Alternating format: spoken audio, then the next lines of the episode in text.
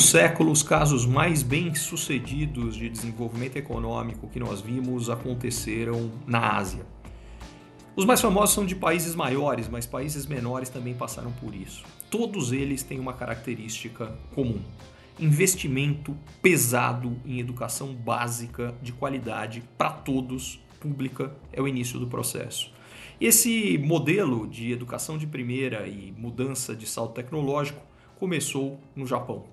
Depois da Segunda Guerra Mundial, em parte com muito recurso que veio do Plano Marshall uh, americano de reconstrução, com um país que já tinha um nível educacional muito elevado, o Japão começou a se desenvolver copiando produto dos outros. Produto japonês, a gente não lembra, eu também não tenho idade mais para isso, mas já foi sinônimo de produto vagabundo. E hoje é exatamente o contrário, e isso foi possível graças à educação que tornou possível um salto, um salto tecnológico gigante. No caso japonês, isso já é realidade desde a década de 70, a década de 80. Depois veio a Coreia, fez um movimento parecido.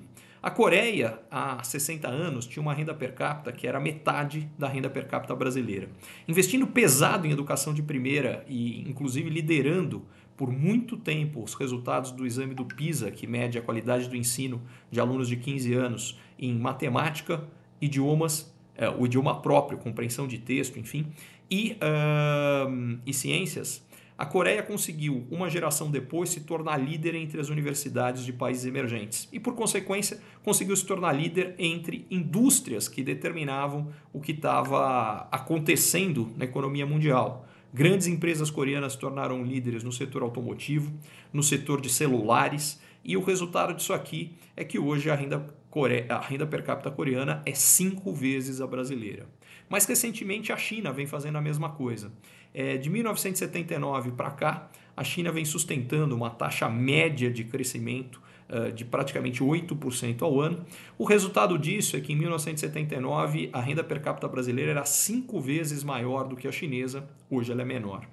E a grande lição da história aqui é: não há nenhuma mudança gigantesca que seja simples, que seja fácil, que seja rápida.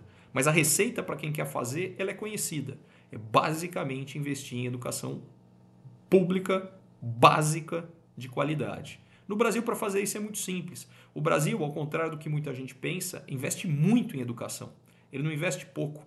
Se a gente comparar mesmo com os países ricos, os países do OCDE, o Brasil investe mais do que a maioria deles. Só que ele investe errado.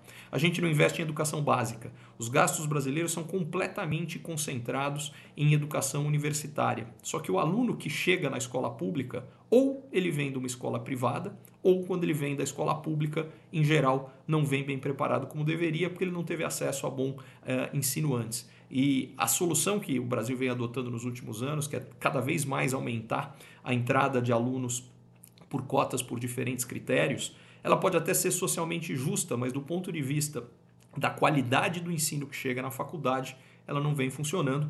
Recentemente a gente teve um exemplo na, no curso de engenharia na UFRJ, onde a decisão foi, é, na matéria de cálculo, onde a grande maioria estava sendo reprovado, reduzir a exigência, reduzir o ensino, o que é ensinado, ficar mais fácil, vamos ensinar menos para garantir que o pessoal passe. Ou seja, a gente está formando gente menos qualificada do que a gente formava antes. Esse não é o caminho. A grande lição da história é a gente precisa investir em educação básica de qualidade.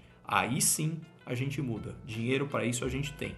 Basta ter as prioridades certas.